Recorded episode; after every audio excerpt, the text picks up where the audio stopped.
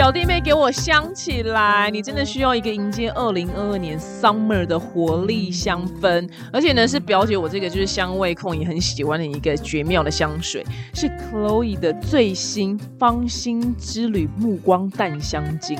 它的前味呢是佛手柑，我想勾引伴侣的强烈欲望。那中味呢，它用就是埃及茉莉，散发出一个熟悉又陌生的一个甜蜜的氛围。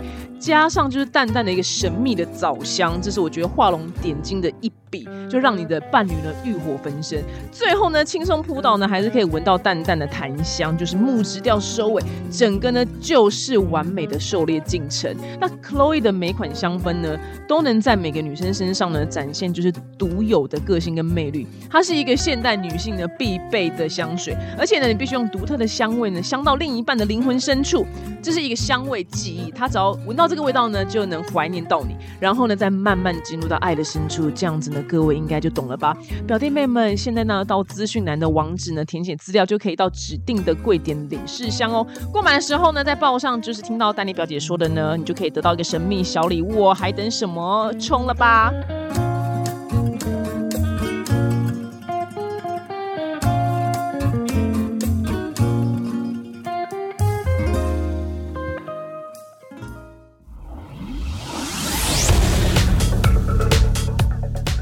大家好，我是丹尼表姐，欢迎收听本周的二百五新闻周报。为你选的就是国际上一些非常重要的新闻。那最后五分钟呢，还是留给我个人分享一下我最近在美国的事情的烂事。好，首先第一则新闻呢，非常的悲伤，就是因为乌俄战争呢，它造成非常多大量的平民死伤跟流离失所嘛。那其实一开始在看新闻的时候。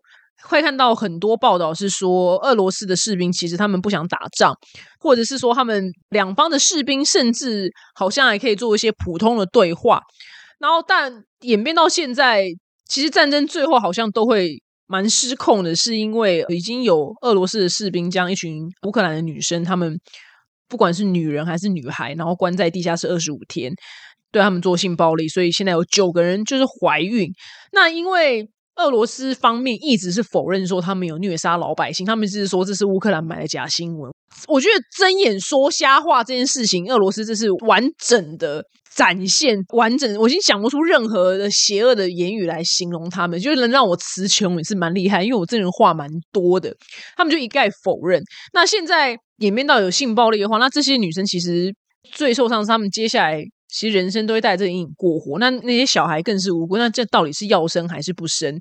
那其实不只是俄罗斯人这么坏，那为什么其他国家并没有做出一些更强而有力的事情来停止这样的事情？那其实他现在就是一直停滞不前嘛。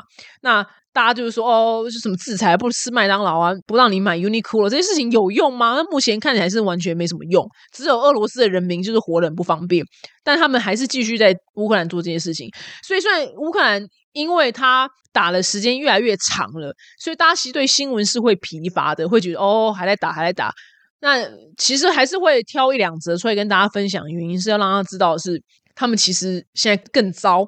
那我觉得看这种新闻的时候，我觉得对我现实生活的反思是来讲，比如说有时候。我发生一个什么事情，我就心情很差。可是我对马上想到说，可是乌克兰人民更辛苦。我觉得我现在其实已经很幸福，我觉得没什么好抱怨的，你懂吗？我觉得他对我生活上最大的影响是变得很容易知足了。就我生活上遇到不顺遂的事情，你知道想说，你看现在乌克兰有人被关在地下室里面，被俄罗斯士兵强暴，就觉得 OK fine，就这点都小事，你懂吗？比如说男朋友可能玩没洗，想。乌克兰人民，OK fine，这男朋友玩没洗没事，所以我觉得看这样的新闻是要去反思说，其实我们现在生活已经算是很幸福了，不要再去一而再再而三的抱怨现状。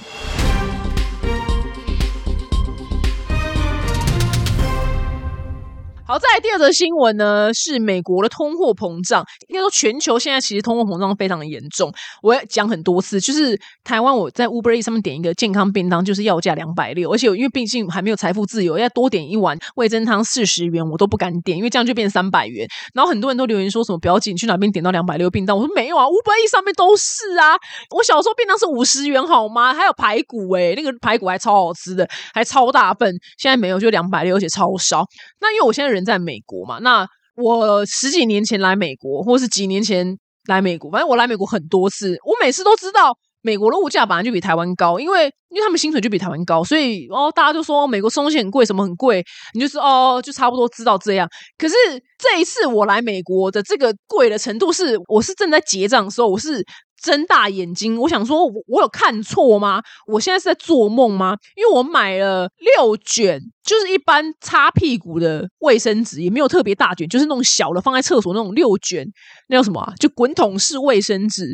我花了九块美金，诶九块美金是台币快要两百七，左右两百六十几、两百七。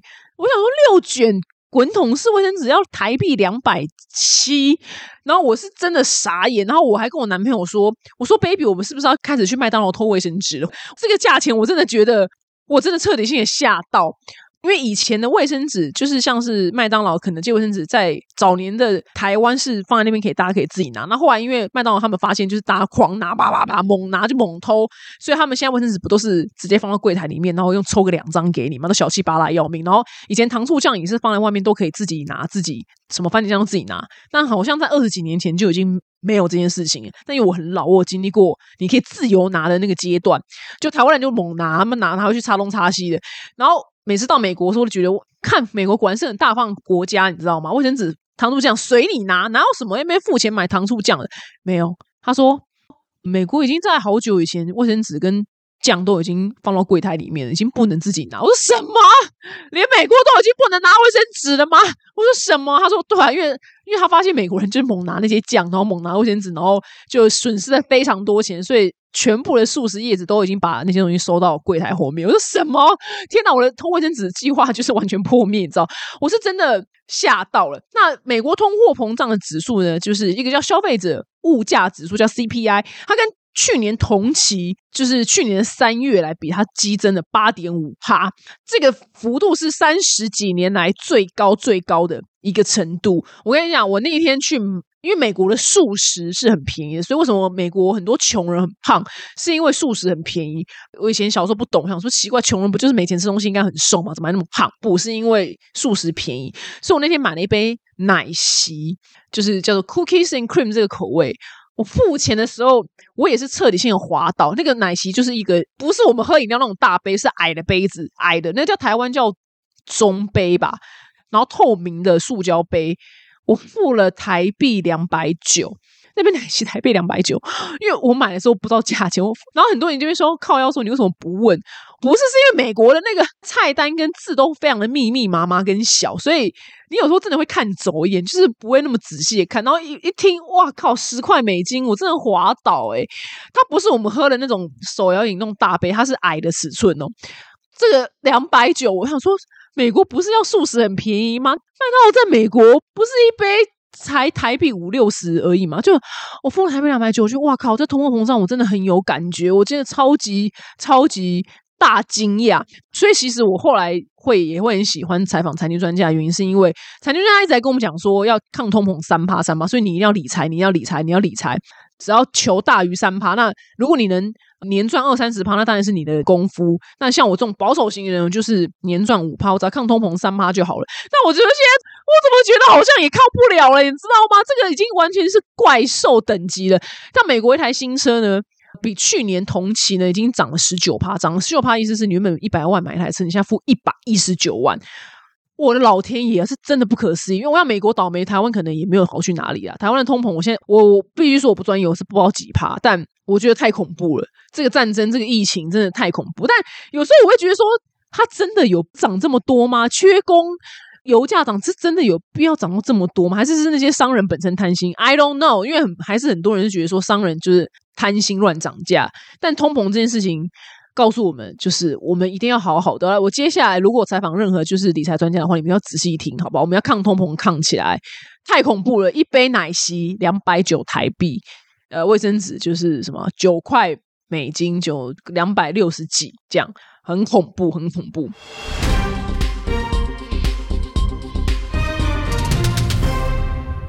再来下一则新闻呢，是英国呢有一个妈妈呢，她在就是浴室的时候点了小蜡烛，就是要放松身心，想说一天很累这样。然后没想到几分钟之后呢，浴室就冒出就超大的黑烟，然后好险消防队赶快到现场灭火，所以是没有人员伤亡这样。那这个妈妈她就说，她就在社群软体上面分享说，小蜡烛也可以酿成就是大灾难。所以呢，伦敦的消防队呢，甚至就提醒大家说什么，光二零二零年啊，就是伦敦就两百多起火灾都是跟蜡烛有关系，那很有可能把整栋房子给烧掉。他还建议大家，他说你那些蜡烛啊，就是要放在一个牢固的那个耐热的支架上面，然后不会被撞倒，然后远离窗帘家具。那如果你没有放在那个就是稳定的耐热的那个架子上面，就非常的危险。那其实我个人会建议，就是大家尽量用熔蜡灯。对我觉得这个发明真的太伟大了，就熔蜡灯就买起来，因为它就是一盏灯，然后这边融化你的蜡烛，你可以闻到香味，然后也不用点火。因为我个人是真的曾经一天到晚，我想我曾经一个蜡烛就放一个晚上，隔天早上进去看，说我蜡烛昨天晚上没有吹熄，你知道吗？好久没有把我们家房子也烧了。所以后来我自己也吓到，我想我这个猪脑袋，我就。全面就把我的蜡烛改成龙蜡灯，但龙蜡灯的确会有个缺点，是因为你蜡烛越烧下面的时候，它会离你那个龙蜡那个灯泡越来越远，所以它有可能就是会烧不到，所以你下面就是要再把它垫高一点点，让你的蜡烛长高一点点，就让它那个烛蕊跟那个龙蜡灯那个灯泡就尽量可以接近一点了。龙蜡灯有这个缺点，它没办法烧到下面，但我真的觉得它是安全非常非常多，大家拜托拜托，就是蜡烛。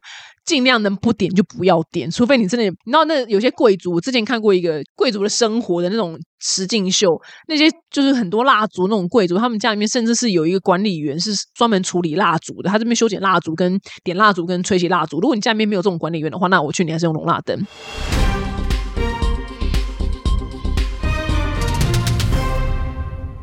下一个新闻呢？是印度的缆车，它的缆车非常的荒唐，它居然就是你把它想象成猫缆，然后对撞，你知道吗？就是对撞的猫缆，就觉得哇，怎么可能？怎么那么不可思议？那它救援行动呢？经过了就是超过四十个小时，然后总算。全部救援成功，那只是很可惜，还是导致三个人死亡，然后有十多个人受伤。那印度的空军呢，也开了直升机去救他们，这样子。那那个受难者呢，他最后一边的那些受难者，他们在空中就待了四十多个小时。我想说，哇靠！要是我的同车上面有别的男人，算了，不管男的女的，我尿尿都是要怎样？我因为你有做过猫缆吧？就是我要怎么尿尿啊？男生没差，男生就把老二就往窗外放就可以尿。那女生真的很麻烦，你真的完全不知道该怎么尿。我觉得肚子饿跟没水都其次，是重点是很想尿。你万一想大便怎么办？我觉得拜托，这种东西真的不能故障，你知道吗？然后呢，他甚至还有一个新闻画面是印印度的空军，他救那个人的时候，然后那个抱了那个小男童，然后我感觉就像电影一样，因为他就一根那个线这样吊着，然后因为风大嘛，所以他们两个就在空中这样转啊转。我靠，超级像在拍电影的。那我个人去滑雪的时候，因为滑雪的缆车也有这种像猫缆一样，是那种有屋顶跟窗户的缆车，更多时候它是叫我不知道那叫什么，叫缆椅子嘛，就是它是一张椅子而已，然后。是上面有个东西这样放下来，你就手握了那个，它就是一个露天的缆车缆椅子。我想最恐怖是什么？我曾经就是去滑雪的时候要去一个高山，然后它那一条线的缆椅子。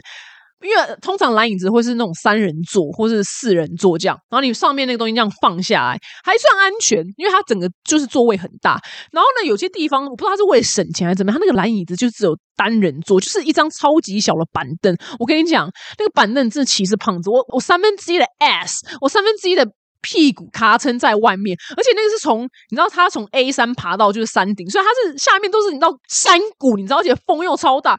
然后他重点是他也没有给我安全带，你知道吗？我想说，在日本这个地方怎么会这样？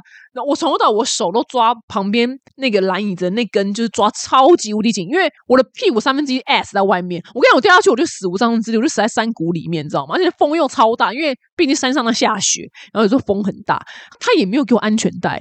我那一次我真的想说，这样对吗？这合理吗？但我看其他那些滑雪的那些雪客们，好像都非常的悠游自在，就想说。对吗？还是是是我太胆小吗？我印象超级深刻，它就是一张板凳的大小，然后把你运上山，然后那个板凳还没有安全带。我想说不对吧？这样不对吧？希望台湾的猫缆跟台湾的任何缆车都可以非常安全。我觉得台湾这方面应该做的是还是蛮好的。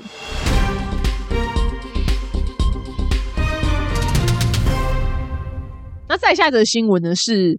美国的众议院的那个议长呢，他叫做佩洛西。那他在七号的时候呢，传出就是他得到 COVID nineteen 这样，但是他很幸运是，哎，不是说很幸运啊，就反正他就无症状患者，这种最难搞的。所以他原本要来台湾呢，就让因此而延期了。那因为他佩洛西他在五号的时候跟美国总统拜登的时候，他们在打招呼的时候，你知道老外打招呼很喜欢亲吻对方的脸颊，但白宫的方面呢认为说，哎，这个不算是亲密接触，因为他们定义的亲密接触是在六英尺，就是约一百八。十三公分的距离之内，然后你要接触长达十五分钟的标准，我想说这个标准你不定的太广泛了一点啊？因为 COVID nineteen 这不是一秒就可以传染了吗？他还把它拉到十五分钟，我说这也太广了吧？就跟那太平洋、印度洋、大西洋三个洋加起来那样的广，你知道吗？他说到底有多广啊？要密切接触十五分钟，不是啊？这东西不是一秒钟就可以得病的吗？我说哦。真的是看到这个标准就觉得头很痛，你知道吗？那因为他们原本是就是前总统奥巴马，就是他已经卸任五年多了嘛，反正他就是第一次就回到白宫，他就跟拜登啊，还有副总统贺锦丽跟佩洛西他们这些人呢，就是在白宫的东厅是 East Room，他们共同庆祝，就是一个叫做可负担的健保法推出十二周年。虽然因为我本身不是美国人，我不是美国公民，所以我不太知道这个是哪里可负担，因为。因为我从来没有听过一个美国人跟我讲说，哦，我有一个可负担的健保法，所以我现在看医生很轻松。没有，他们就说，哦，好险，就是我的工作有保险，因为他们工作通常都会付医疗保险，这是好的公司都会这样。那你打黑工就没有。我从头到尾都没有听过有人会跟我讲说这个叫做 Affordable Care Act 可负担健保法，我不知道为什么没有人跟我讲，他们都是公司帮他们买保险。那那个白宫的秘书呢？沙奇呢？我跟你讲，我超爱看白宫秘书沙奇讲话，因为这女生超级看咖，你知道吗？她是一个红发白人妹。反正沙奇就说呢，CDC 对于密切接触的定义是在一段时间之内，就是六英尺距离内连续接触十五分钟。所以他就说，总统啊，跟那个奥巴马，跟那个佩洛西啊，他们讲，哎，不算是符合这个标准，因为他们没有连续讲十五分钟的话讲。我觉得哇，真的是很很广泛。我想沙奇这个人，我每次看到沙奇，我想说。真的是不知道哪个男人敢追她。我跟你们有机会一定要去看沙琪，就是面对白宫的记者们，她讲话到底有多么的呛。就是这女生超级呛看，因为通常我对于就是女强人婚姻不幸或爱情不幸这件事情，我非常的不苟同，因为我觉得这两件事是切开的。不然你看，我觉得很多人会赚钱啊，像 Kim Kardashian 很会赚钱啊。然后最近珍妮佛罗菲兹，我们家 J Lo Lolo 再度订婚。我跟你讲，他这个人兴趣就是订婚，他这。他再度跟班艾弗雷克订婚，我跟你讲，他这次要是跟班艾弗雷克没有结婚，然后真的就是丢脸丢全球。对，他的大小姐超爱订婚，因为他之前跟 A R 也订婚，然后也是就取消婚姻。他之前跟小班也是订婚，然后也是取消婚姻。他这人超爱订婚，然后这一次如果他再结婚的话，就是梅开四度。我跟你讲，美国人真的把结婚跟当去 seven 一样，你知道吗？进进出出，进进出出，结结婚离婚，结婚离婚。他们结婚就是跟去 seven 一样，完全超级轻松。好，讲回来就是讲到。女强人婚姻不见这件事，你看 J Lo 是女强人，她可以结四次婚的，所以表示我觉得她还是一定会有好的男人欣赏她或好男人追。但沙琪这个人，我就觉得哦，这女的真的太看她，连我看了就头有点痛，你知道吗？她真的除非找到一个很 M 的男子，就是才有办法跟她交往，因为她太哦有够强势。但是。毕竟要当白宫的发言人，你一定要强势，因为不然记者很常问没有礼貌的问题，这也是可以理解。只是想说，哇靠，这到底全美哪个男人敢追沙琪？他一定要特 M，极 M M 到爆炸才敢跟沙琪约会。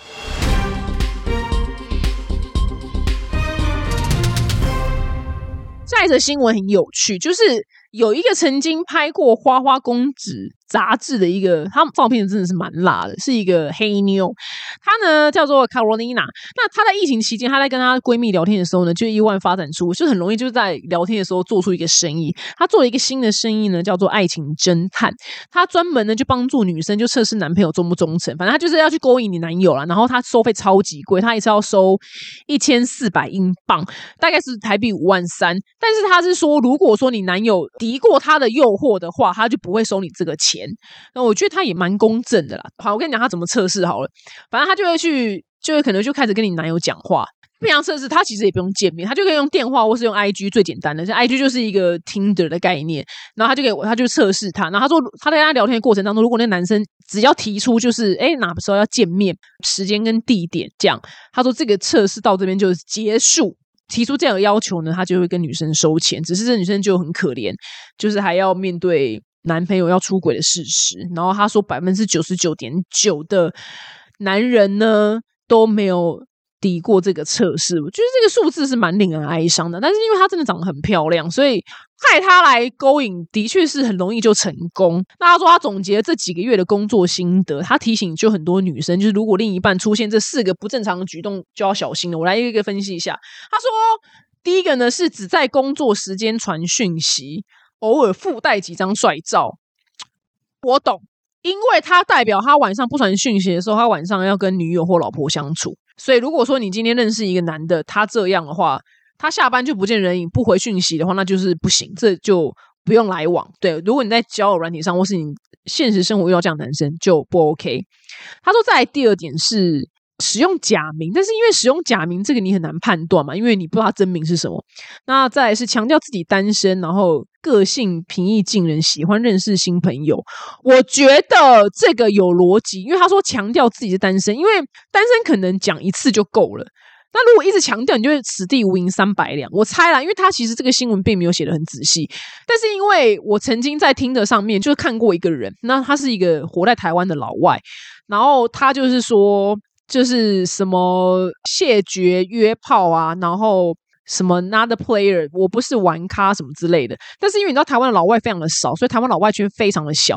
然后刚好有一次我不知道什么聚会的时候，就不知道谁讲到谁谁谁，然后就是说他们什么一个朋友，然后超级大玩咖，那么烂屌一个，就是到处干台湾妹什么的。然后反正不知道讲到什么，然后就拿出照片，我就说这个人我在听得上看过他，然后就马上就划开我的听的，因为我故意按 match，但是我们俩并没有讲话，说就是这个人，他说对，就是他。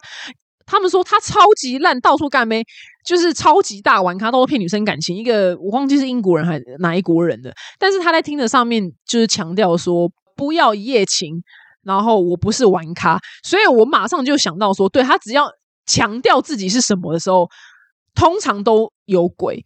因为像我不是玩咖，但我从来也不会在认识。新的男生都强调我不是玩咖，或是我根本也不在听着上面写说我不是玩咖啊，这次就是不会去特别强调，你懂吗？所以我觉得这个爱情侦探他说强调自己单身的人，或者强调自己个性。呃，喜欢认识新朋友，我觉得这蛮有那个有迹可循的。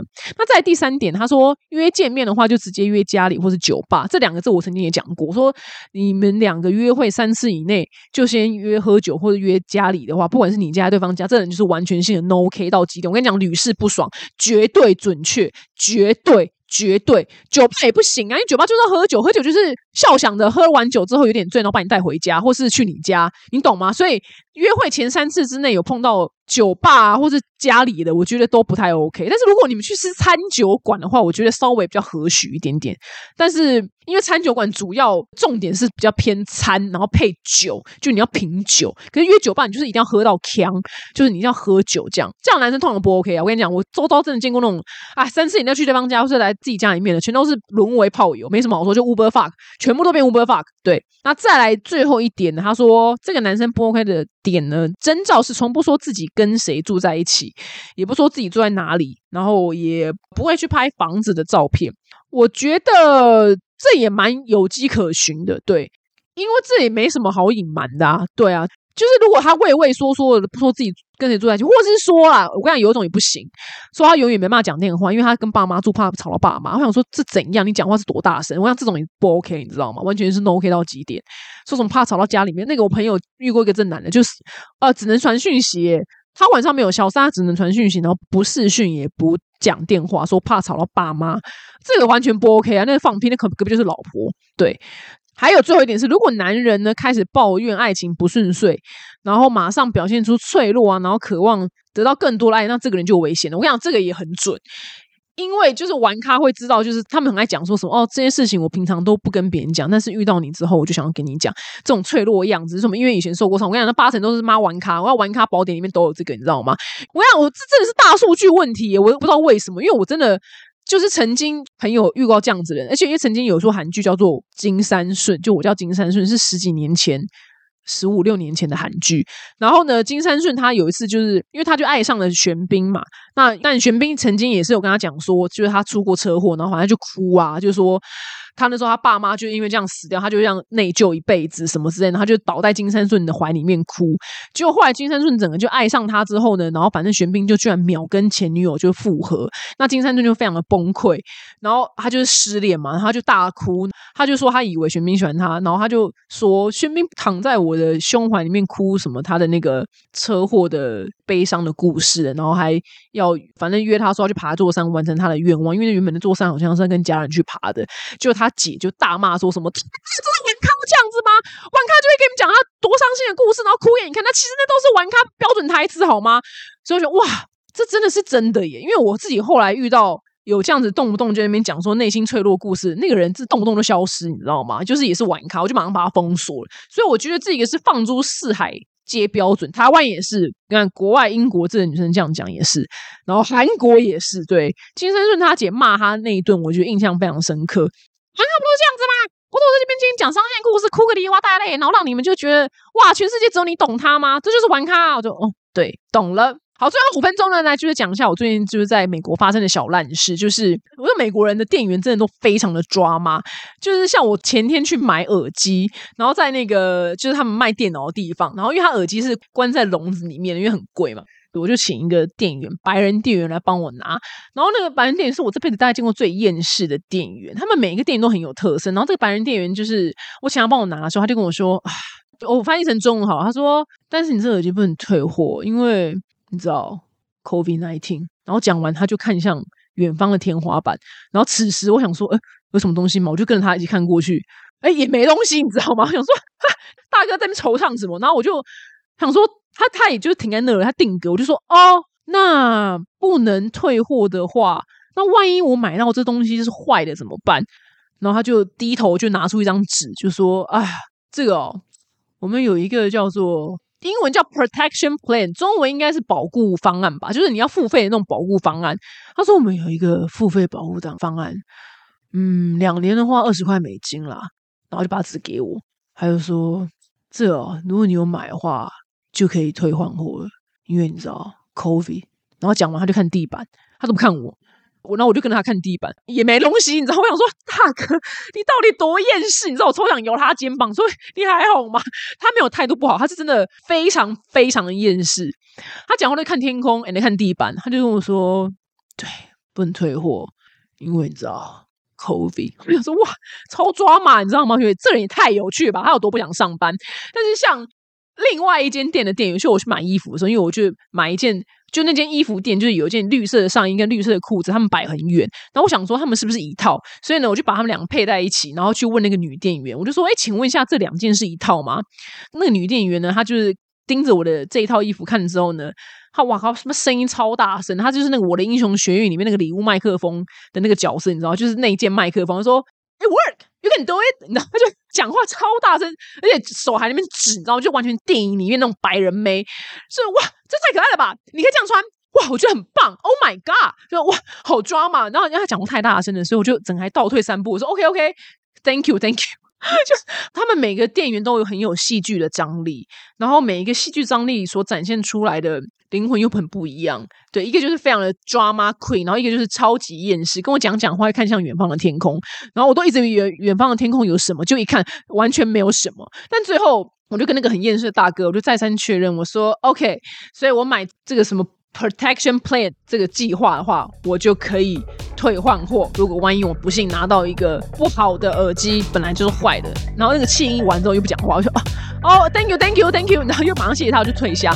就美国店员们都很有特色，我只能这么说，他们没有态度不好，但都相当的有特色。好了，这是本周的二百五新闻周报，希望你们喜欢。那我们下周见，拜拜。